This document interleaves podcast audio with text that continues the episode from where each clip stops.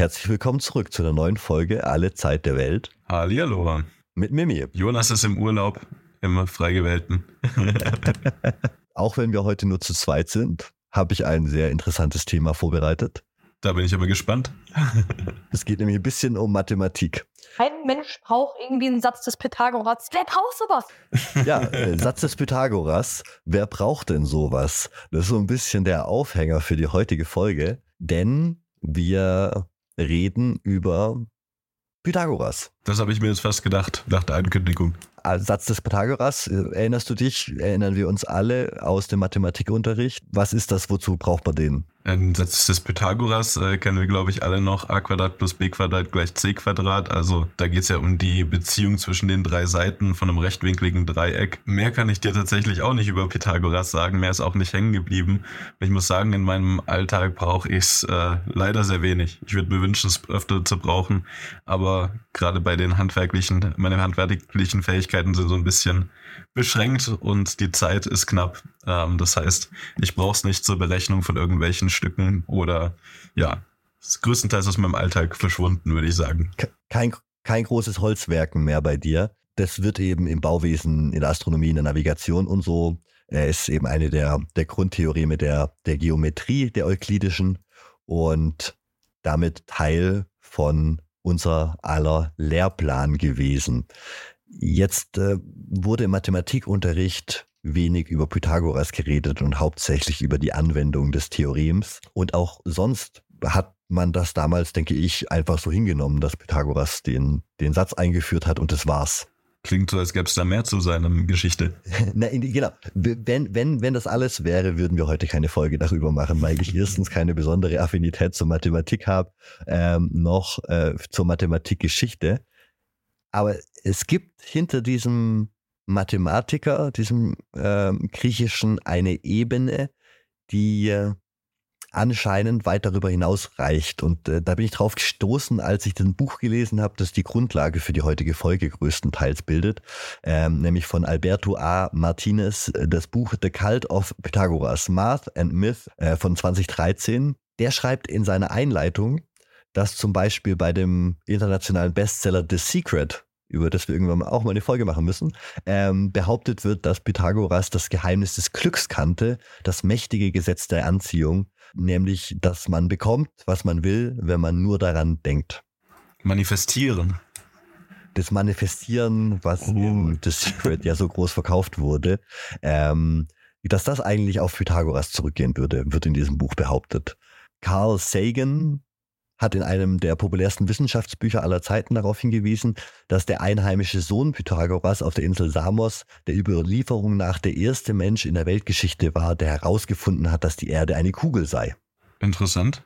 Also das ist keine nur aktuelle Idee aus den letzten 10, 20 Jahren, sondern schon im 18. Jahrhundert kamen Leute wie der britische Mystiker und Architekt John Wood, nachdem sie sich eingehend mit den Ruinen von Stonehenge auseinandergesetzt haben, zu dem Schluss, dass Stonehenge ein Modell der pythagoreischen Welt sei und dass die Steine von Druiden so gesetzt wurden, um den Anweisungen des Hauptpriesters Pythagoras zu folgen. Mhm. Also, wo sehr schnell diese Verbindung gezogen wurde. Ah, das sind uralte äh, Steine in, in, in England, da muss Pythagoras was mit zu tun haben. Du, du merkst schon, es geht nicht nur um Mathematik, sondern es geht um Anziehung, es geht um Modelle einer pythagoräischen Welt und um Druiden.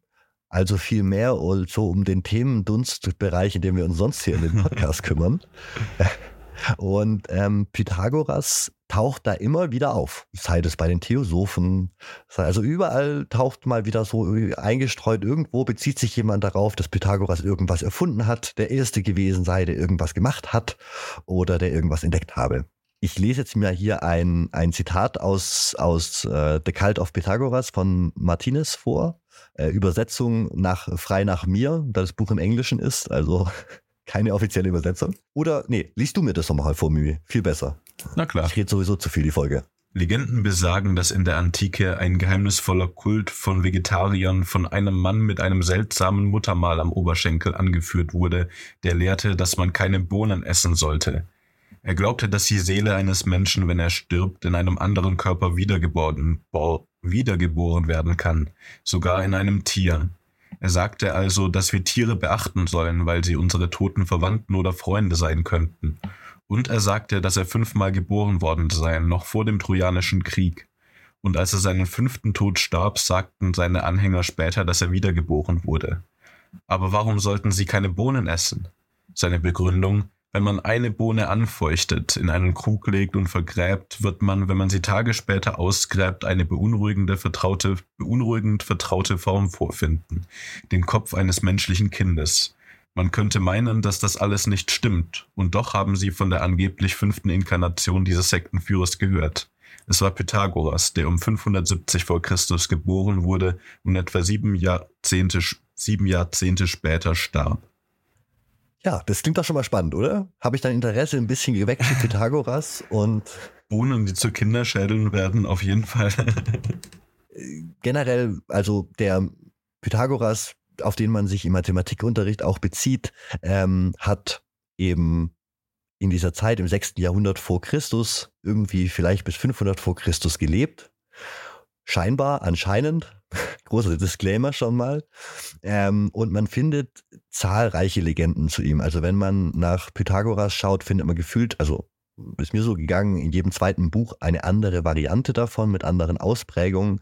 Ähm, ich habe jetzt hier mal so eine Standardfassung ähm, bisschen gekürzt und zusammengeschustert. Ich denke, die sollten wir uns anschauen. Wir sollten uns erstmal ein bisschen kurz die Standardlegende noch, noch vertrauter machen. Mit wem haben wir es da anscheinend zu tun, um das Ganze dann ein bisschen zu dekonstruieren und äh, im, im Rahmen der Folge hoffentlich ein bisschen was darüber herauszufinden, wie unser historisches Wissen so generiert wird und wie gefährlich das manchmal sein kann. Vielleicht, wie, wie sicher wir uns gewissen historischen Fakten sind und wie unsicher die werden, und unscharf, wenn man genauer hinschaut. Also mein Interesse hast du geweckt. Ja, also fangen wir, fangen wir einfach mal an mit dem Leben von, von Pythagoras.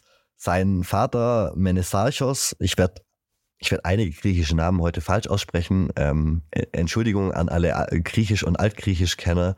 Menesarchos war ein Goldschmied tyrenischer Herkunft, äh, der mit Griechen und Phöniziern Handel betrieb. Seine Mutter Parthinis stammte von Ankaios, dem Gründer von Samos, ab.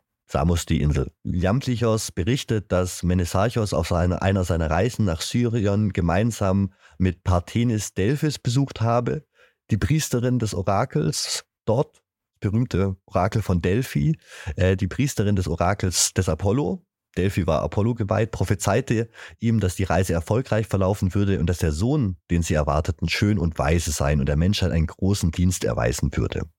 Ab diesem Zeitpunkt nannte Menesarchos seine Frau Pythais und taufte seinen Sohn nach dessen Geburt Pythagoras, was der Altar der Pythia bedeutet.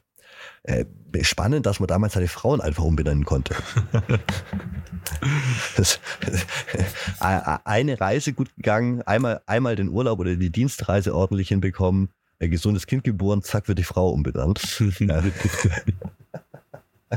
Als Pythagoras noch sehr jung war, wurde er bereits von seinem Onkel Zeulos, dem Philosophen Perikides von Syros, empfohlen, der sein erster Meister und Lehrer werden sollte. Pythagoras blieb bei äh, Perikides bis zu dessen Tod. Danach unternahm er einige Reisen innerhalb Ägyptens. Von Polykrates erhielt er eine Empfehlung beim Pharao Achmose, der dafür sorgte, dass Pythagoras von unterschiedlichen Hohepriestern in verschiedenen Zentren oder Häusern des Lebens gelehrt wurde. Dort erlernte er die Bedeutung der Hieroglyphen und der geheimen Wissenschaft. Uh. Oh, die geheime Wissenschaft. Wir sind schon wieder in Ägypten. Äh, kleiner Callback an unsere Alchemie-Folge ähm, die Griechen, die geheimes Wissen im alten Ägypten vermuten und versuchen, das zu dechiffrieren. Ja, und Pythagoras als eine Figur, die das anscheinend geschafft hat, da äh, ganz früh ähm, Zugang zu bekommen und dieses geheime Wissen anscheinend bekommen hat. Mhm. Nachdem er in die geheimen Wissenschaften von den ägyptischen Hohepriestern eingewiesen wurde, äh, geheime Wissenschaft auch wieder, ich weise darauf hin, Esoterik, ist das Gleiche. Also der Begriff Esoterik ist die geheime Wissenschaft. In dieser Zeit besuchte er dann auch Mesopotamien, wo er vermutlich mit Magiern in Kontakt kam, den Priestern, die, die, die der Doktrin Zarathustras folgten. Ganz kurzer Exkurs. Oh ja. Woher kommt unser Wort Magier? Du hast es gerade schon gesagt, aus Mesopotamien. Von, von den Priestern Zoroastras. Genau. Also Zoroaster oder Zarathustra, ein Heiliger, ein Religionsgründer der den Zoroastrismus gegründet hat, irgendwo zwischen Afghanistan und äh, dem Iran äh, in, in, in Baktrien, einem dieser Täler, gemeinsamen Götterkosmos mit Indien, der zu der Zeit wahrscheinlich irgendwie zwischen Persien und Nordindien oder der vedischen Kultur existiert hat, losgesagt hat. Gesagt hat, die Götter, die, die Desi, äh, quasi die Götter Indiens oder die bisherigen Götter sind eigentlich Dämonen und es gibt eigentlich diese große gute Gottheit Ahura Mazda, die es zu verehren gilt.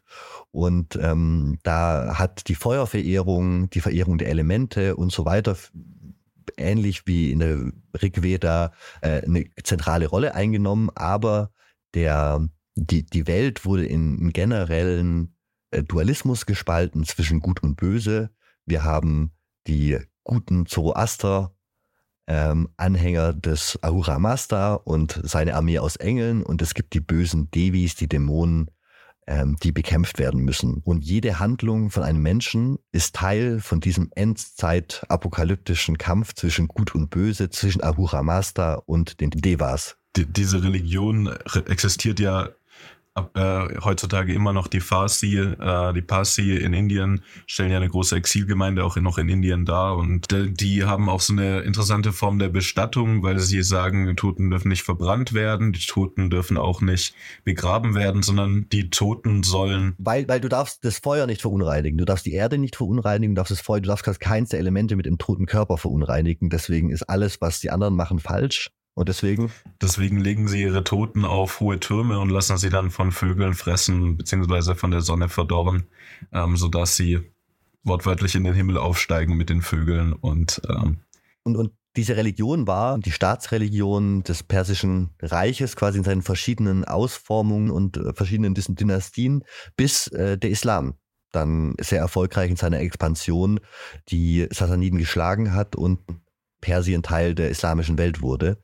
Äh, und davor war der, der große Kampf, der Großreiche äh, im Mittleren Osten immer der Kampf zwischen den Persern und den Römern für, für Jahrhunderte lang. Erst den polytheistischen Römern und dann später den christlichen Römern, immer gegen die Zoroaster-Anhänger auf der anderen Seite. So, ähm, als ganz kurzer Exkurs, aber extrem spannend, extrem spannende Weltreligion, die mittlerweile eben nur noch in diesen Exilgemeinden eigentlich in, in Indien existiert, aber der Ursprung unseres Begriffs Magier, um es wieder zurück zu, geht eben auf die Priesterkaste oder die Priesterklasse der, dieser Religion zurück, des Zoroastrismus, die eben unser Bild von Zaubersprüchen, von Magie ganz stark beeinflusst haben, weil viel von diesem, also viel, wie sich die Griechen und auch dann generell Europa Magie und Zauberei vorstellt, eben auf ähm, einer Beobachtung des Zoroastrismus aus der Ferne beobachtet. Die machen da irgendwas mit Feuer, die werfen da irgendwas rein. Also ganz viel, was wir so an, von Hexen dann später auch kennen. Und diesem Bild geht einfach auch auf, auf Missverständnisse und mangelnde Einblicke in eine sehr geheime Religion. Die Rit Rituale wurden da sehr streng gehütet, was natürlich auch dazu führt, dass es von außen mysteriös und magisch wirkt. So. Im wahrsten Sinne genau. des Wortes. Im wahrsten Sinne des Wortes. Und, und die Priesterklasse, der Name ist eben direkt abgeleitet von, von den Magi, von den Magiern. Ja, so viel dazu. Darf, bei denen hat Pythagoras also anscheinend auch gelernt, nachdem er schon mhm. von den Ägyptern eingeweiht wurde. Er, er, nimmt quasi das gesamte Wissen der alten Welt mit. Das ist Wissen Ägyptens und Babylonien. Nach seiner Rückkehr nach Samos gründete er dann den Pythagoreischen Bund, eine philosophische Schule, in der philosophische Themen und Angelegenheiten öffentlichen Dis Interesses diskutiert wurden. Mit seinen engsten Anhängern traf er sich in einer abgelegenen Höhle am Rande der Stadt, wo er ihnen seine geheimsten Lehren vermittelte. Also es gab den öffentlichen Diskurs und die öffentliche Schule und die Geheimschule mit dem geheimen Wissen in der Höhle die Tyrannei des Polykrates, also da hat ein Tyrann dann namens Polykrates äh, Samos übernommen. Äh, Tyrann einfach generell die Bezeichnung für Alleinherrscher, die sich gegen die demokratischen Strukturen damals eben immer wieder erhoben haben. Du hast im antiken Griechenland ja immer wieder äh, aufflammende Ideen von Demokratie und dann früher oder später einen Tyrannos, der das Ganze versucht zu übernehmen oder übernimmt. Dieser Tyrann Polykrates zwang ihn dann dazu im Alter von 40 Jahren ins italienische Kroton zu ziehen, also nach Süditalien. Süditalien vergisst man immer wieder gern, zu der Zeit ja auch komplett griechisch kolonisiert und kulturell geprägt. Also nichts mit Rom und Italien. Das haben die Römer dann später ja erst erobert.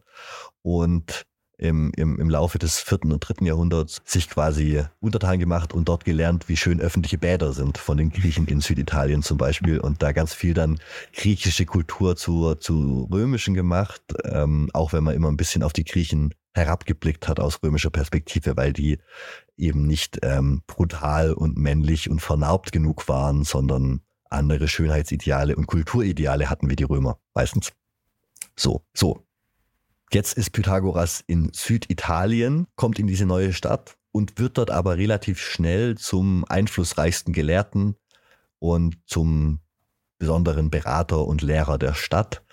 Und äh, von da an nimmt dann sein Einfluss oder der Einfluss seiner Lehre vor allem in Süditalien, in den griechischen Städten dort, Stadtstaaten dort ähm, zu. Genau wie bei Perikides bildeten Prophezeiungen, Vorahnung und die Interpretation von Omen, sprich wundersamen Ereignissen, einen festen Bestandteil im Leben des weisen Pythagoras. All das vermehrte seinen Ruhm und sein Ansehen, rief aber zugleich Neid und Feindseligkeit bei seinen Gegnern hervor. Cylon von Kroton, ein reicher Aristokrat mit despotischem und gewalttätigem Charakter, versuchte die Schule des Pythagoras, versuchte der Schule des Pythagoras beizutreten. Nachdem der Philosoph ihm dies verwehrt hatte, plante Cylon im Geheimen einen Angriff auf ihn und seine Anhänger. Er setzte das Haus des Athleten Milon in Brand, nachdem sich dort alle versammelt hatten. Bei diesem Anschlag kamen sämtliche Anhänger des Pythagoras ums Leben, mit Ausnahme von Archippes und Lysis, die fliehen konnten. Pythagoras selbst weilte zu diesem Zeitpunkt nicht in Kroton. Nach dem Anschlag war er aufgrund der unsicheren politischen Situation in anderen Städten dazu gezwungen, von Stadt zu Stadt zu ziehen, da diese Instabilität für ihn eine große Gefahr bedeutet. Schließlich fand er im Musentempel von Metaponto Zuflucht, wo er auch verstarb. Damit begann die Diaspora der Anhänger des Pythagoras, der Pythagoräer, Gleichzeitig setzten auch die, deren Bemühungen ein, die Lehren ihres Meisters niederzuschreiben und zu verbreiten. Ein sehr interessantes Leben, das er da geführt hat. Ganz schön rumgekommen, der Gute. Genau, ganz schön rumgekommen, war in Ägypten, in Babylonien, in, in Süditalien unterwegs, hat Mordanschläge auf, auf das Leben von sich und seinen Anhängern überlebt und am Ende war er dann so eine Art wandernder, gelehrter Philosoph, wer weiß, was davon am meisten und ähm, hat aber durchaus eine Anhängerschaft gegründet, die sich dann eben nach seinem Tod auch für seine Lehre eingesetzt haben. So viel zur Standardlegende jetzt erstmal, die ich hier vorbereite. Das ist die Standardlegende. Wollte ich gerade ja. nochmal nachfragen, wie viel davon ist irgendwie historisch belegbar? Äh, dazu jetzt die nächsten zehn Seiten Skript. Ach, wunderbar. was ich finde, auffällig ist, sind die Prophezeiungen, die da schon so ein bisschen, also dass quasi äh, das Leben von ihm von Orakel von Apollo prophezeit wurde. Mhm. Diese besondere, die, diese Vorhersage seiner, seiner großen äh, Karriere und dann eben die verschiedenen Geheimwissen, die er sich anscheinend eingeeignet hat. Weil in dieser Standardlegende haben wir jetzt relativ wenig über den Inhalt seiner Lehre. Ne? Da ging ja. es jetzt vor allem darum, wo er war und was er gemacht hat. Aber was denn davon Teil war, haben wir jetzt noch nicht so richtig uns angeschaut. Ich finde es eigentlich gar nicht so weit hergeholt zu sagen, ähm, Mathematik ist ja in gewisser Weise eine Vorhersage. Du kannst Experimente und Ergebnisse von Experimenten vorhersagen. Mathematiker konnten damals den Verlauf der Planeten vorhersagen und äh, daraus etwas ablesen. Also die Verbindung zwischen Vorhersage und Omen und Mathematik, das ist ja gar nicht, finde ich, weit hergeholt. Das sind das, das stimmt insofern, dass ja gerade dann, äh, also äh, es eine große, also die, den Sternen eine große Bedeutung zugemessen wurde auch und im Stand der Sterne eben so nach babylonischem Vorbild, die Babylonier, die das ja als erste ähm, die Sternzeichen benannt haben, wie, wie sie wir sie heute noch nennen und äh, die Grundlagenforschung eigentlich war es Astrologie wie wir sie vielleicht heute auch kennen, ähm, äh, gelegt haben, aber auch eben die Grundlagenforschung zur Astronomie. Also diese Trennung, die wir heute zwischen seriöser und nicht seriöser Sternenwissenschaft haben, äh, war damals ja eben noch nicht gegeben. Und ähm, gerade Horoskope damals ähm, waren sehr, sehr beliebt. Und ähm, da ist tatsächlich die, die Überschneidung von, von Omen, Göttlichkeit und Mathematik nicht so weit hergeholt in der Antike. Ja, also guter Einwand von dir. Gleichzeitig. Ja, also über, überleg dir mal, wie krass das gewesen sein muss, äh, dass die eine Sonnenfinsternis hervor, äh, äh, vorhersagen konnten. Jahre bevor sie geschieht. Auf den Tag genau. Sie konnten sagen, morgen wird sich der Himmel verdunkeln. Was das damals für eine Wirkung gehabt haben muss, dass man den Verlauf der Planeten, das Interstellare, das, was über die Welt, über den Menschen hinausgeht, irgendwie in ein System bringen kann, das Vorhersagen trifft, das, das irgendwie berechenbar ist, das verständlich ist, wo es doch für alle anderen normalen Menschen unverständlich ist und kein Zusammenhang besteht zwischen den, der, in der Komplexität unserer Welt. Und dann kommt da so ein Pythagoras oder kommen die Mathematiker und sagen, hey, es wird eine Sonnenfinsternis stattfinden. Wenn die das voraussagen können, dann können die, also in dem Mindset von damals natürlich gefühlt alles vorhersagen und ähm, sind da auf so, eine, so einen Kanal zum Göttlichen oder so gestoßen. Ja, und, und dass, dass Pythagoras selber Zahlen eine gewisse Göttlichkeit zugesprochen hat, wird auch überliefert, wird, wird ihm auch nachgesagt. Ne? Also der, der Mathematiker ist da doch noch da, aber der Mathematiker ist an sich sehr wenig aufgetaucht jetzt in der, in der, in der Legende. Ja. In der Biografie. Also ich habe mir die, die, eigentlich das Leben von einem Mathematiker ein bisschen, ein bisschen langweiliger vorgestellt und ein bisschen, keine Ahnung, äh, äh, also zu, zu hier äh, dem, der den Satz von Thales erfunden hat, gibt es keine so wirren Geschichten. Äh, jedenfalls habe ich keine gefunden. Ähm, und, und es gibt die Geschichten, die Legende, die ich vorgeschrieben habe, war die gemäßigte, die sich eben vor allem auf Abläufe scheinbar konzentriert hat. Ja, es gibt noch deutlich abgefahrenere Legenden, Legenden über Pythagoras. Eine davon bezieht sich auf seine goldenen Oberschenkel. Uh. Ich bin entzückt. Als nämlich jemand mal die Göttlichkeit von Pythagoras bezweifelte, hat er ihm seinen goldenen Oberschenkel gezeigt und konnte damit einen neuen Bekehrten gewinnen. Jetzt fragst du dich, was, was goldene Oberschenkel? Ja. Äh, und spannenderweise haben Oberschenkel in der antiken Literatur eine besondere Symbolik und Bedeutung. Erzähl mir mehr. Äh, ein berühmtes Beispiel ist ja die Schenkelgeburt des Dionysos. Also der Gott Dionysos, der Gott der Fruchtbarkeit und des Weines, wurde vom Göttervater Zeus, weil er die Mutter getötet hat, glaube ich, oder die Mutter starb, drei Monate lang in seinen Oberschenkel eingenäht. Es gibt da, googelt es gerne mal, es gibt super lustige Vasen und, und altantike äh, Bilder von Zeus, wie er auf seinem Thron sitzt und so ein kleiner, kleiner, kleiner Säugling einfach so halb aus seinem Oberschenkel rausragt. das ist Dionysos, äh, wie er gerade voll fertig ausgebrütet wird im Oberschenkel von Zeus. Und der Religionswissenschaftler Karl Kereni, Kereni ähm, hat verschiedene mythologische Schichten bei der Schenkelgeburt unter Schieden, die ich ganz spannend fand. Grundlegend sei laut ihm die Symbolik der, des Oberschenkels als männlicher Phallus, der im Rahmen jährlicher Fruchtbarkeitskulte zur Verbindung mit dem Weiblichen zu opfern sei. Zitat, die Erfindung einer, Ge einer Geburt aus dem Schenkel betonte grausam die ewige notwendige Selbstopferung der männlichen Lebenskraft an das weibliche Geschlecht. Ein Opfer, das dem ganzen Menschengeschlecht galt. Und ja. also das, das hat was, also es hat auch was mit Potenz zu tun und so. Und, und, und diese, dieser goldene Oberschenkel ist quasi insofern das Zeichen seiner unglaublichen Männlichkeit auf seiner, seiner göttlichen. Und dieser Oberschenkel hat ihn scheinbar, gibt es die Variante, habe ich gefunden, bis nach Hyperborea geführt. Oh, da sind wir wieder. Er da sind wir wieder bei den, Hypo, also die, bei den griechischen Hyperboreern, also irgendwo Skandinavien, die Eiswelt des Nordens für die Griechen, äh, die mediterranen Griechen. Dort war Pythagoras auch und hat dort mit seinen ah. goldenen Oberschenkeln eben auch die lokalen Priester von seiner Göttlichkeit überzeugt. Und auf dem Weg dorthin also, in Stonehenge vorbeigeschaut und dort die Druiden in seiner Geheimwissenschaft unterwiesen wahrscheinlich, ne?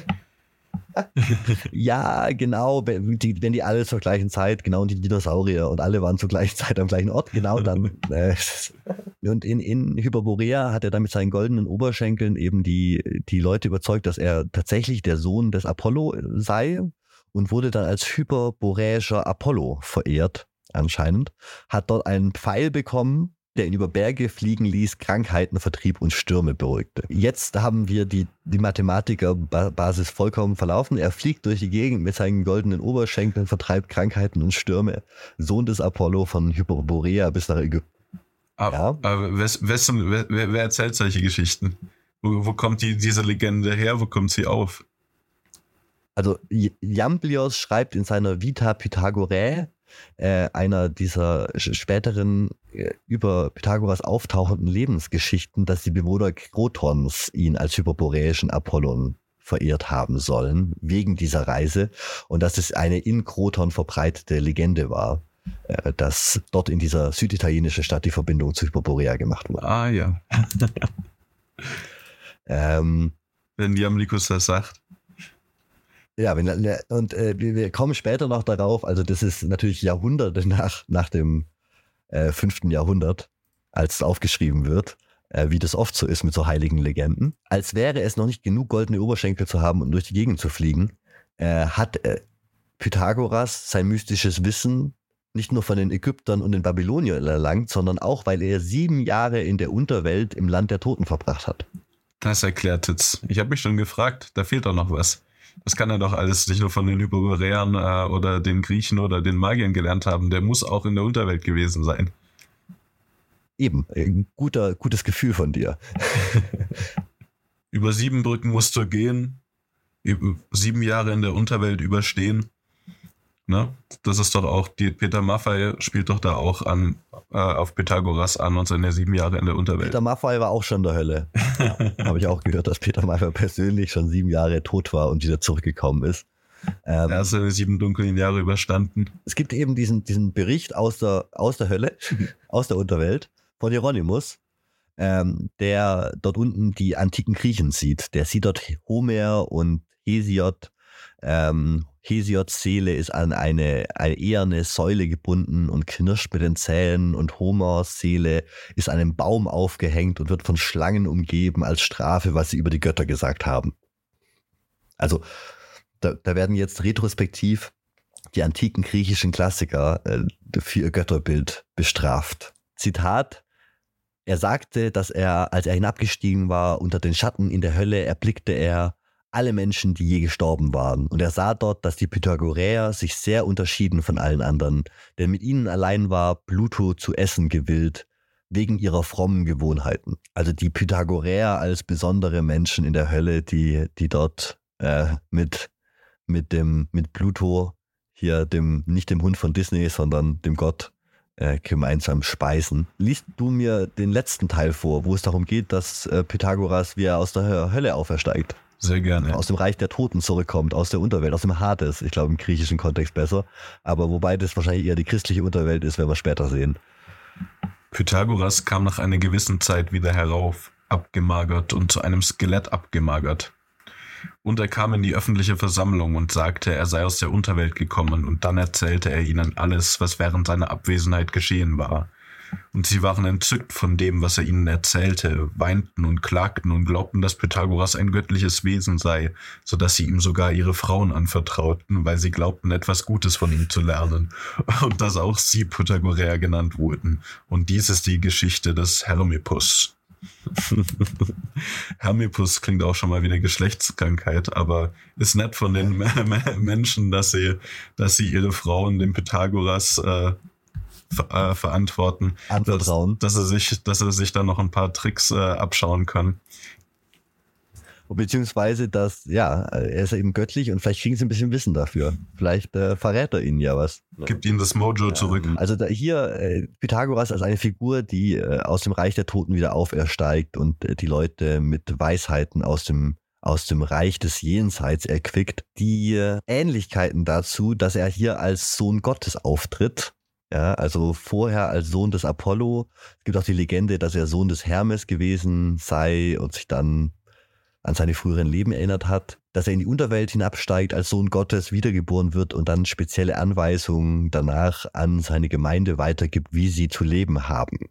Ja, kommt uns jetzt generell vertraut vor. Ja, vor allem wenn wir eben wissen, dass diese Biografien teilweise in der Zeit des frühen Christentums geschrieben wurden. Äh, dann haben wir die Situation, dass Pythagoras als so eine Art Anti-Jesus aufgebaut wurde. Als Anti-Jesus. Als Anti-Jesus. Und ich habe diese, diese These in zwei Papern kurz angeschnitten gefunden und nirgendwo weiter vertieft und habe die letzten zwei Tage damit verbracht, zu suchen, wo ich mehr darüber hinausfinden kann, was diese Anti-Jesus-Rolle von Pythagoras ausgemacht hat. Und ich habe nichts darüber gefunden. Also es, wenn einer von unseren, von uns, wenn, wenn jemand aus unserer Hörerschaft da mehr drüber weiß, äh, Martin, Martin, bitte melde dich, dann äh, schreibt uns da gerne zu in die Kommentare, das würde mich wirklich interessieren. Äh, ich bin nämlich drauf gestoßen, dass äh, es im, es gab ja im, im römischen Reich in den ersten Jahrhunderten nach der Kreuzigung Jesu diese Bewegung, dass ähm, die Christen mal mehr, mal weniger verfolgt wurden und dann eben nach und nach zu sowas wie einer Staatsreligion sich entwickeln. Ja, dabei ist überhaupt nicht klar, forschungstechnisch, wann es genau wie viele Christen gab. Das ist alles sehr kryptisch und wird alles sehr grob hochgerechnet. Ähm, da gibt es mittlerweile ein paar neuere, spannende Modellierungen zu, aber generell ist das alles relativ im Dunkeln so. Ne? Wir haben ein paar Briefe, wir haben ein paar Zeugnisse von römischen ähm, Statthaltern, die sich beschweren und wir haben ein paar Zeugnisse der Verfolgung, aber im Großen und Ganzen ist es ein Feld, ich werde werd da auch in Zukunft mal ein, zwei Folgen noch zu vorbereiten, weil mich das sehr interessiert, für frühe Religionsgeschichte, aber es gab eben Zeiten, in denen Kaiser sich in den ersten Jahrhunderten nach Christus eher dem Christentum verbunden gefühlt haben und Kaiser, die eher wieder zu alten Traditionen zurückkehren wollten und sagten, äh, das war ein Fehler mit dem Christentum oder äh, da, wir, wir, wir verlieren gerade hier an Halt gegen die Barbaren, weil wir nicht mehr äh, genug dem Jupiter opfern und unsere alten Traditionen von, verloren haben. Ja? Und es gab dann eben den Versuch, Pythagoras anscheinend, ich wünsche mir, es gäbe mehr wissenschaftliche Artikel darüber, als eine Jesusartige Figur aufzubauen, über diese Biografien, über Heiligengeschichten, quasi so Hagiografien und den polytheistischen, der alten römischen, vorchristlichen Religion quasi eine Jesusfigur zu geben. Jemand, der die Fackel da hält, auf den man sich beziehen kann, weil man gemerkt hat, wie das zieht wie, wie gut es ankommt, diesen, diesen einen Jesusfigur zu haben, diesen Mensch, diesen Sohn Gottes, der mit Lebensweisheiten um sich wirft und mit Geheimwissen. Und da hat sich Pythagoras natürlich angeboten. Über den haben sich schon seit Jahrhunderten Legenden gerankt. Und äh, da sehen wir, äh, dass es gezielte Instrumentalisierungsversuche gab, können wir jetzt im, im, dritten Jahrhundert nach Christus oder sogar zweiten Jahrhundert festmachen, diesen 1000 Jahre vorher wahrscheinlich oder 700 Jahre vorher verstorbenen Mann von Samos für sich äh, zu vereinnahmen und politisch zu instrumentalisieren für Propaganda. Und wir sehen, dass vor allem in diesen Biografien wir wahrscheinlich weniger über Pythagoras lernen, wie über die Gegebenheiten zu der Zeit, als sie aufgeschrieben wurden. Also wir, wir lernen mehr über die die religiösen Diskussionen, Debatten und Zerwürfnisse im Römischen Reich zur Zeit von Lamblichus in dieser Biografie, wie wir wirklich über Pythagoras herausfinden können. Und damit nähern wir uns auch so ein bisschen dem Kern der historischen Figur. Es gab darüber hinaus auch so, so Legenden, dass er Superkräfte hatte, die mich so ein bisschen an He-Man oder Beastmaster erinnert haben. Nämlich er konnte Adler und Bären zähmen, indem er sie streichelte. Er konnte jedes Tier mit der Kraft seiner Stimme kontrollieren und hatte die Macht, Worte auf das Gesicht des Mondes zu schreiben. Aber eine Sache, die wahrscheinlich nicht aus der späteren Zeit stimmt, sondern tatsächlich aus der Zeit des Pythagoras stammt oder wenigstens einen früheren Spiegel der Zeit darstellt, ist seine Lehre von der Wiedergeburt. Das war auch der Teil, den ich mit am spannendsten fand eigentlich bei der Recherche, weil es ist natürlich unterhaltsam zu gucken, was es alles für crazy Geschichten über Pythagoras gibt so über die letzten zweieinhalbtausend Jahre. Aber äh, dieses Schicksal der Seele und diese Diskussion über die Seele, die Pythagoras vielleicht mit angestoßen hat, die ihm auf jeden Fall in, die, in den Mund gelegt wird, fand ich sehr interessant. Ähm, er soll nämlich zum Beispiel behauptet haben, dass die Seele niemals stirbt, sondern nur an einen anderen Ort gehen würde, an dem sie auf ewig alle guten Dinge besitzt. Ich muss mich revidieren, entschuldige bitte. Die Geschichte, diese Lehre geht auf einen Trager namens Zalmoxis zurück. Es gibt die, die Legende, dass Zalmoxis der Sklave von Pythagoras war und dass von seinen Sklaven diese Ideen irgendwie auf Pythagoras übergegangen wären. Herodot selbst ist der Meinung, dass Zalmoxis lange vor Pythagoras gelebt hat, aber die Bereitschaft der Griechen, Zalmoxis als Sklaven von Pythagoras darzustellen, zeigt eben, dass man Pythagoras als unanfechtbaren Experten ansah und äh, Zalmoxis dann weniger als Vorgänger wollte, sondern eher als Untergebenen. Es gibt von Xenophanes noch ein äh, interessantes Fragment, der schreibt, dass Pythagoras einmal dabei war, als ein Hühnchen geschlagen wurde. Er bemitleidete den Hund und sagte, hört auf, schlagt ihn nicht weiter, denn es ist eine Seele eines Menschen, der mir lieb ist, die ich, äh, die ich erkannte, als ich sie kläffen hörte. Hm, schöne Geschichte. Naja, also dieser Glaube, dass man als Tier wiedergeboren werden kann, dieser Mhm. Glaube, dass man, das wird quasi Pythagoras in den Mund gelegt von den, von den Griechen wie Herodot. Und das ist insofern für Griechen keine Standardvorstellung. Weißt du, was die Griechen geglaubt haben, was nach dem Tod passiert? Ich habe keine Ahnung, tatsächlich, ne? Also es gibt so auf, auf Homer zurückgehend ähm, die äh, Idee, dass die Seele ein substanzloser Schatten ist, der nach dem Tod so ein schattenhaftes Dasein in der Unterwelt fristet. Ein trostloses Dasein, das Achilles laut Homer so beschreibt, dass er lieber der niedrigste Sterbliche auf Erden als der König der Toten wäre. Also es ist überhaupt nichts Erstrebenswertes, nach Homer zu sterben. Im Alten Testament, im frühen Judentum gibt es äh, ja Schaul, Schiaul, ähm, auch dieser Glaube an eine Art Unterwelt, äh, an die die Seelen wandern und dann einfach rumhängen und nichts tun. Und die Lehren von Pythagoras, dass die Seele unsterblich sei und weitere physische Inkarnationen durchlaufen kann und dass man quasi nach dem Tod ein gutes Leben führen könnte, waren dementsprechend schon merklich anders wie die Vorstellung, die so dominant war in Griechenland zu der Zeit oder die, die weit verbreitet war und die auch in den allseits anerkannten Klassikern gelehrt wurde. Ne, Homer als Bibel der, der antiken Griechen, so mit der man schreiben gelernt hat, das Grundbuch, das jeder auswendig kennen musste und auf den auf das sich alle anderen danach bezogen haben, so ein bisschen kulturell. Laut äh, Dice Archos glaubt Pythagoras neben der Unsterblichkeit der Seele und der Reinkarnation auch, dass, Zitat, nach bestimmten Zeiträumen die Dinge, die einmal geschehen sind, wieder geschehen und nichts absolut neu ist. Diese Lehre der ewigen Wiederkehr wird auch von Aristoteles Schüler Eumedes bezeugt, später bei Nietzsche. Also Mhm. die ewige Wiederkehr von Nietzsche, äh, hatte ich gerade sicherlich dran erinnert, wird quasi auch im Endeffekt auf Pythagoras oder pythagoräische Lehren zurückgeführt von den, von den antiken Griechen. Kennst du die Orphiker? Ich weiß, dass es auch um Orpheus so einen mystischen Kult gab, ähm, in den man eingeweiht wurde. Ähm, aber ich, ich kenne die Inhalte nicht. Ich weiß nicht, was die so alles getrieben haben, aber ich weiß, dass es eben diesen Mysterienkult gab. Ja, du bist da nicht allein. Ich glaube, die Forschung ist da auch sehr uneins, ob es die Orphiker überhaupt als geeinte Bewegung gab oder ob das lokale Ausprägungen von diesem Kult eben um Ah, Orpheus aber war, war das nicht der Musiker, oder? Orpheus war doch irgendwas mit Musik, nicht wahr? Das war auch was mit Musik, genau, das hatte auch, also Musik hatte aber auch Teil der Mysterienkulte. Und Orpheus war eben auch derjenige, der bekanntlich in die, in die, äh, in die Unterwelt hinabsteigt und wieder aus er hervorkam. Und die anscheinend eben auch an eine Art von Seelenwanderung geglaubt haben, beziehungsweise eine, eine Art Fortleben des, der Seele nach dem Tod des Körpers. Was, ja, und sie wollten sich in ihrem Mysterienkult eben ganz gezielt auf dieses Leben nach dem Tod vorbereiten. Und die Seele durch diese kultischen Handlungen auf den Tod äh, vorbereiten, was so ein bisschen als na, äh, Gedankengeber der Christen später schon auch gesehen werden kann. ja, und die Orphiker waren eben auch zu der Zeit der Pythagoreer aktiv und unterwegs, auch in einem ähnlichen Verbreitungsrahmen, eben von Süditalien bis an die Schwarzmeerküste, wo es, wo es Griechen gab.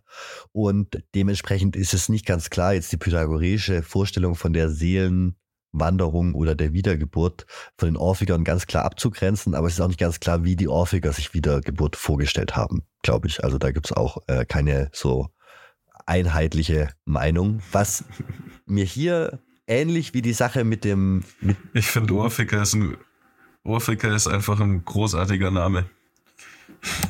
wir hätten einen Podcast so nennen sollen. Ohrficker. bei der, bei, bei der Recherche ist mir neben dieser Anti-Jesus-Theorie, die ich extrem spannend fand für die Motivation hinter der Mythenbildung rund um Pythagoras, eben vor allem in der Spätantike, ist mir noch die Indien-Hypothese aufgefallen. In mehreren Texten wird erwähnt, in so einem Halbsatz, dass man durchaus davon ausgehen kann, dass es eine Beeinflussung aus Indien gab und den frühen buddhistischen Ideen, die, die dort eben zu der Zeit auch aufkamen, zu der Pythagoras gelebt haben soll oder in den 50 Jahren davor. Gleichzeitig habe ich keine Forschung dazu gefunden. Ich habe wirklich gesucht und alles, was ich gefunden habe, hat sich auf den verkackten Satz des Pythagoras bezogen, auf den wir gleich nochmal zurückkommen werden. Aber ich habe tatsächlich nichts davon gefunden, was konkret die Wiedergeburtslehre der Pythagoreer in einen Kontext mit Indien und in weiteren buddhistischen Verbreitungsrahmen gesetzt hat. Und das finde ich sehr schade. Das ist erstaunlich. Da hätte ich, da hätte ich sehr gern was drüber gelesen. Ich bin mir nämlich auch sicher, dass Pythagoras diese Chronik geschrieben hat, aus der Daniel Helena Blavatsky und Rudolf Steiner gelesen haben. Ich habe noch keine Beweise, aber ich werde es beweisen. also es kann ja durchaus sein, dass äh, Pythagoras selbst auf die Idee der Seelenwanderung und Seelenreise ne, kam. Es ist aber doch unwahrscheinlich, dass er die irgendwie im luftleeren Raum entwickelt hat. Also, ne, ähm, auffällig ist auch, dass eben Herodot zum Beispiel immer wieder von Ägypten schreibt. Und das. Und ich hätte eigentlich Pythagoras eher in Atlantis als in Hypoborea erwartet. Hast du dazu noch was gefunden? Ich bin erstaunt, dass Atlantis jetzt noch nicht vorgekommen ist. Nee, dazu, dazu habe ich tatsächlich nichts gefunden. Was ich gefunden habe, ist eben, dass ähm, im 5. Jahrhundert eine große Ägyptenmode im antiken Griechenland geherrscht haben muss, weil verschiedene Leute zum Beispiel Herodot, eben sämtliches Wissen von Pythagoras vollkommen nach Ägypten verlagern. Also die äh, weniger großen Einfluss dann auf Babylon und äh, die Zoroaster und so legen, sondern tatsächlich sagen, das ist eben ägyptisches Wissen und das wäre anscheinend auch eine ägyptische Lehre von dieser Seelenwanderung. Herodot schreibt, ja, Zitat, und, äh, die haben die Ägypten gleich äh, das hat ja auch bei Hermes Trismegistos eine große Rolle gespielt. Hermes und Tod waren ja dann auch letztlich Seelengeleiter, die die Seele in das Reich der Toten überführt haben. Und Pythagoras kommt dann also eine ähnliche Funktion vor, wie eben auch Hermes Trismegistos. Ja, ja, absolut. Nee, also das ist auch so ein, ein Name, der eben für esoterisches Wissen steht und der immer wieder gern als Begründer von Traditionen eingesetzt hat, wo man es nicht wusste und es einem mystisch vorkam und irgendwie mathematisch und irgendwie geheim. Herodot schreibt, Zitat, haben Ägypter als erste die folgende Lehre aufgestellt. Die, die Seele des Menschen sei unsterblich. Beim Vergehen des Leibes gehe sie stets in ein anderes entstehendes Lebewesen ein. Nach Durchlaufen aller Land- und Meerestiere und aller Vögel gehe sie wieder in einen entstehenden, entstehenden menschlichen Leib ein. Dieser Durchlauf dauere 3000 Jahre. Diese Lehre haben einige Griechen vertreten, ältere und jüngere, als wäre es die eigene. Ich kenne ihre Namen, schreibe sie aber nicht auf. Also hier ganz klarer äh, Seitenhieb auf auf Pythagoras, dass er das abgeschrieben hätte von den Ägyptern.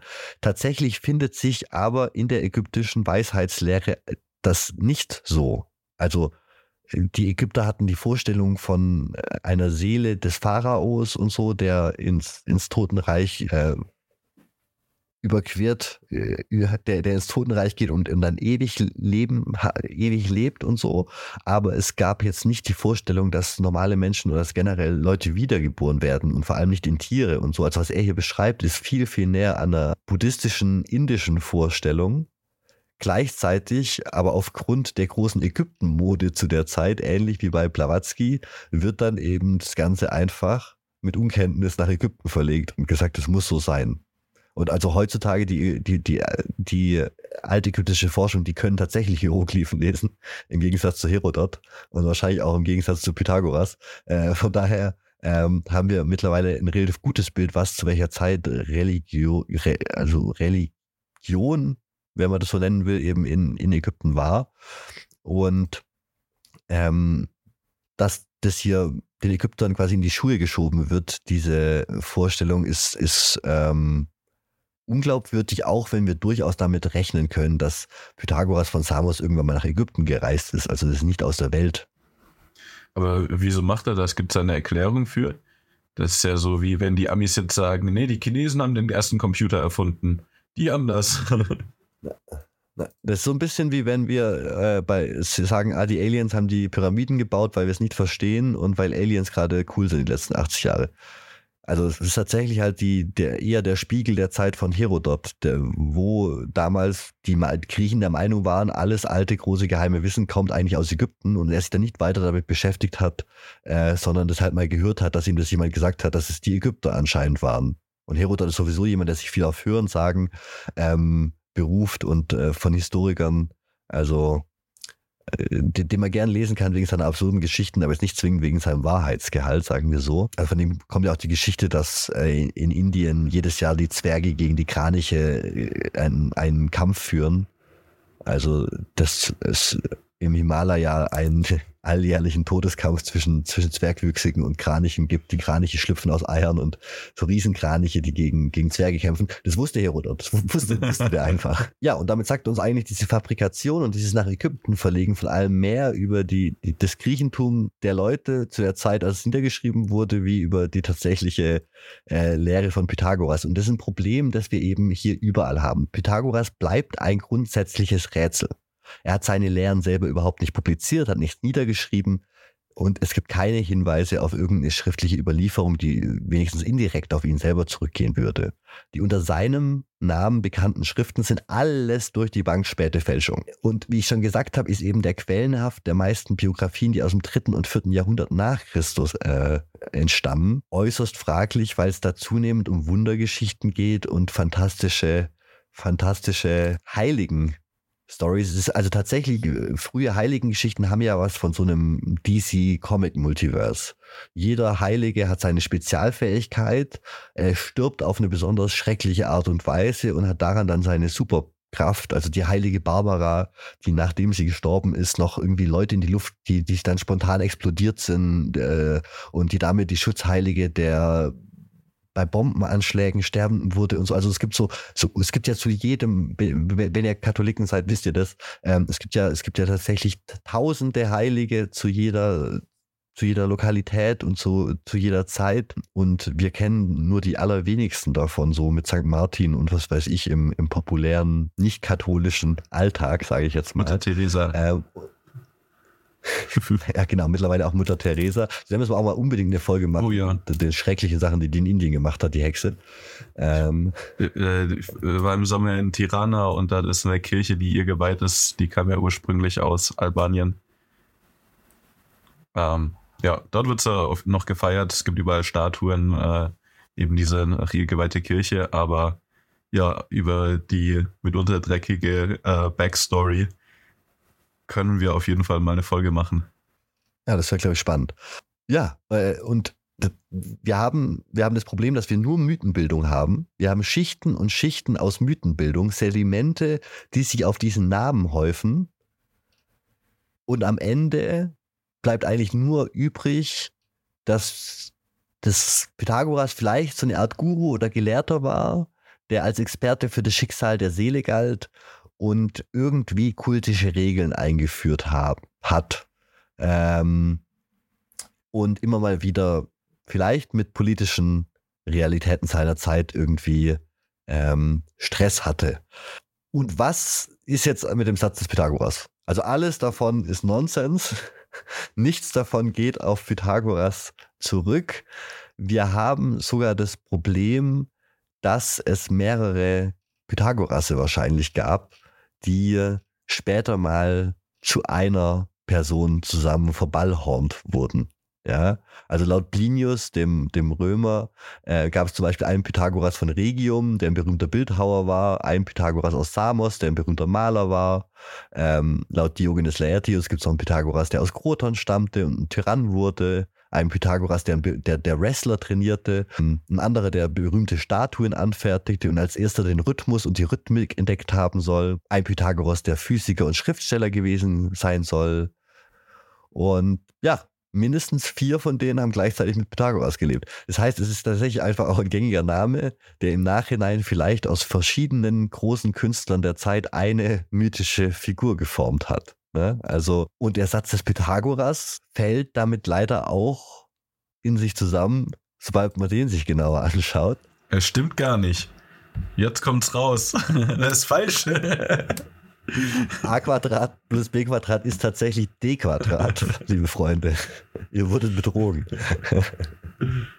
Und ich habe das schöne Zitat hier von einem Historiker ausgeschrieben, was Pythagoras und die ersten Pythagoreer mit den Anfängen der griechischen Mathematik zu tun hatten, wissen wir nicht. Was ich sehr schön finde und das sehr gut zusammenfasst.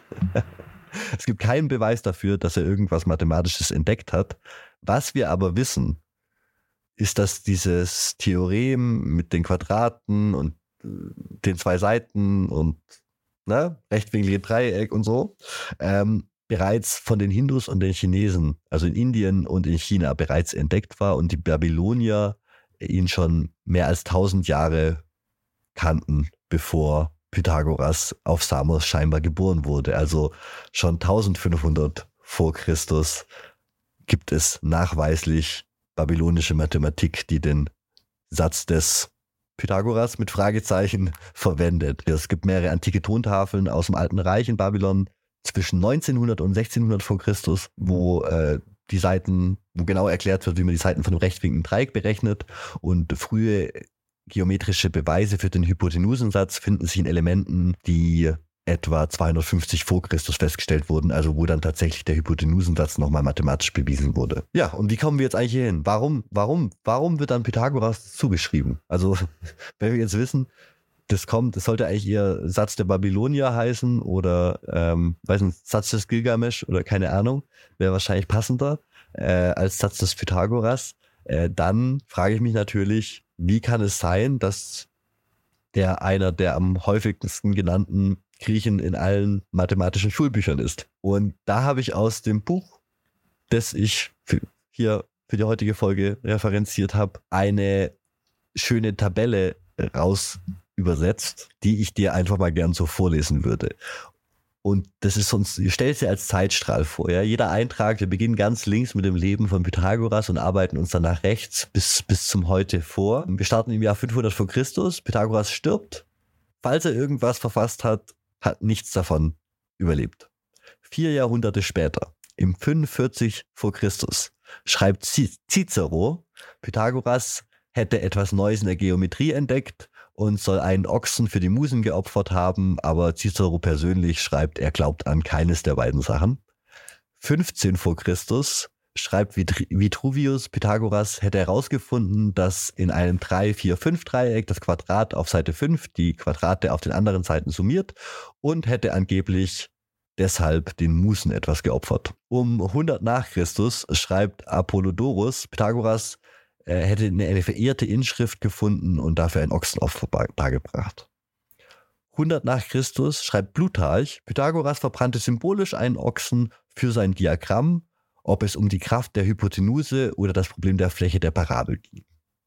Und dann 1632 schreibt Galileo Galilei einen fiktionalen Dialog, in dem er Pythagoras erklären lässt, dass das Quadrat der Hypotenuse den Quadraten auf den anderen Seiten des Dreiecks entspricht. Und dieser, dieser Aufsatz von Galileo, dieser komplett fiktionale Dialog über Mathematik, wo Galileo Galilei einfach Leuten was beibringen wollte und sagte, ich lasse es das alte Ego eines, Griech, eines alten Griechen erzählen, ne?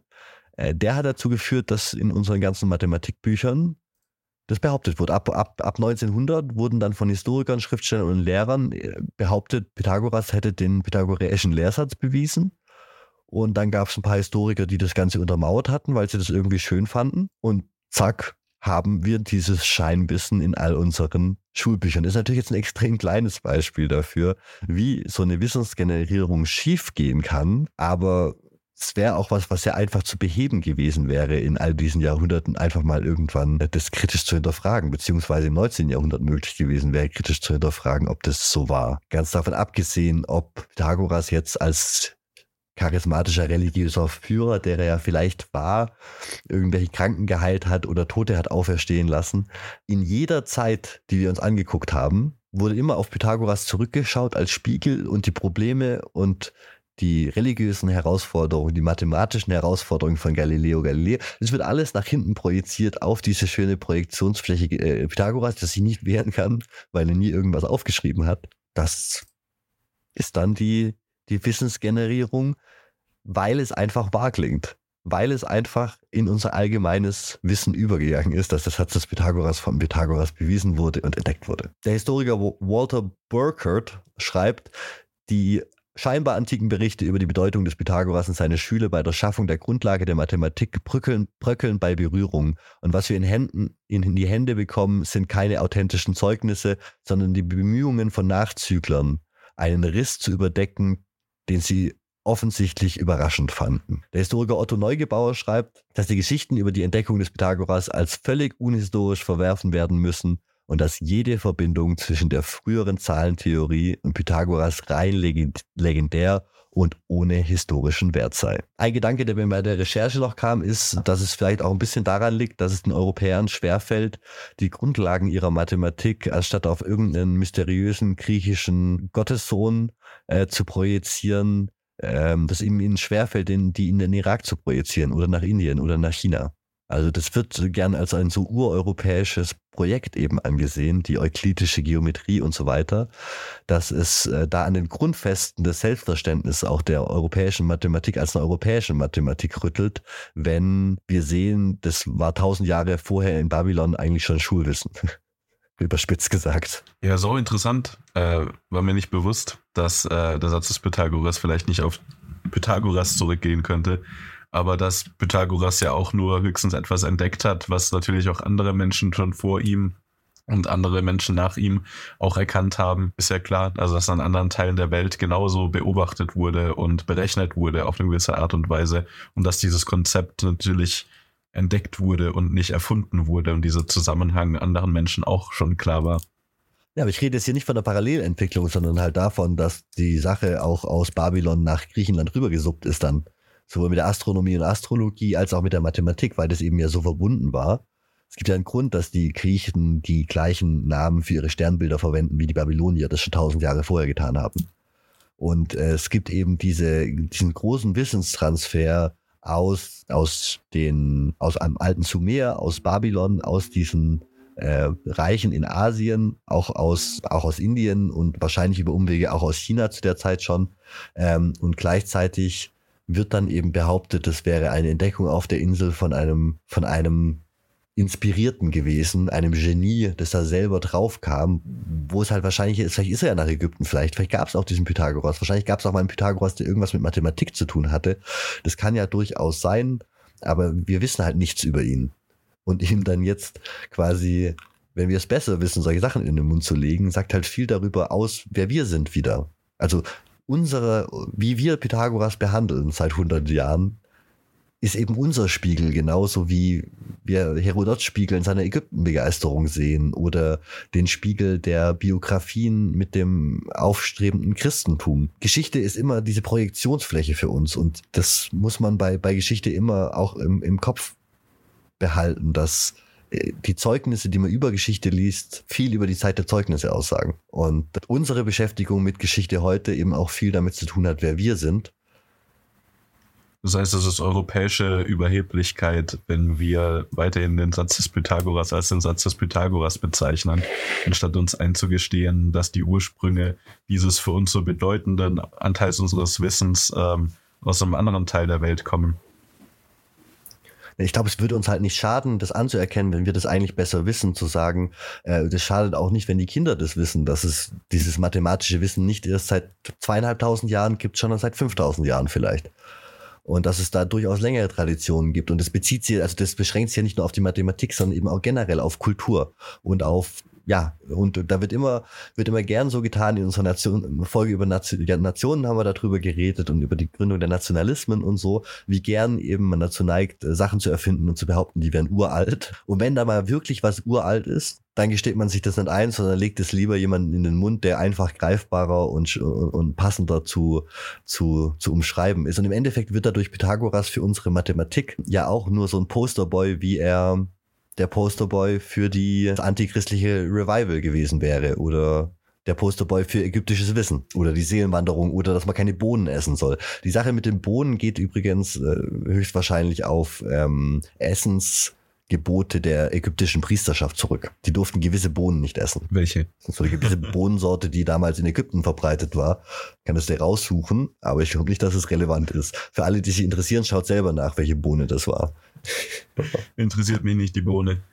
Ja, und für alle, die sich mehr mit Mathematikgeschichte, für Mathematikgeschichte interessieren, also das Buch ist wirklich großartig. Ich habe weite Teile in der Mitte übersprungen, wo es viel um Formeln gab, weil das nicht relevant war für mich oder für die heutige Folge. Aber wenn, wenn ihr irgendwie mathematikaffin und äh, begeistert seid, schaut da mal rein. Das ist eine ganz spannende Verschränkung zwischen Mathematik und Geschichte. Und es geht auch nicht nur um Pythagoras, sondern tatsächlich, also nicht nur um den Satz des Pythagoras, sondern auch um andere mathematische Theoreme und eben generell so ein bisschen um die Frage, wie viel frühe europäische Mathematik ist denn europäisch und was ist denn davon eigentlich nur Mythos?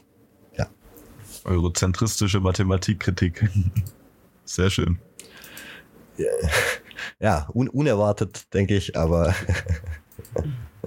ähm, ja, so viel dazu. Ansonsten folgt uns hier auf YouTube, hier auf Spotify, hier, wo auch immer ihr uns hört. Lasst uns eine gute Bewertung da. Wir haben jetzt, ähm, glaube ich, auf Spotify 120 Bewertungen oder so und ich freue mich über jede. Ich schaue auch regelmäßig nach, ob wir eine neue bekommen haben. Also, wenn ihr uns eine 5-Sterne-Bewertung da lasst, äh, werde ich mich da sehr drüber freuen. Und ansonsten, wenn ihr uns mit mehr als einer guten Bewertung unterstützen wollt, dann äh, gibt's Patreon. Äh, der Link ist in der Beschreibung. Und da könnt ihr uns monatlich ein paar Euro für ein Bier dalassen oder für zwei Bier, je nachdem wie gönnerhaft ihr euch fühlt. Äh, und dann kaufen wir uns vielleicht irgendwann mal ein neues Mikro oder Bier. Mal schauen. Wir haben uns noch nicht entschieden. Müssen wir noch berechnen. Genau. Ja, danke fürs Zuhören und bis zum nächsten Mal. Ciao. Tschüss.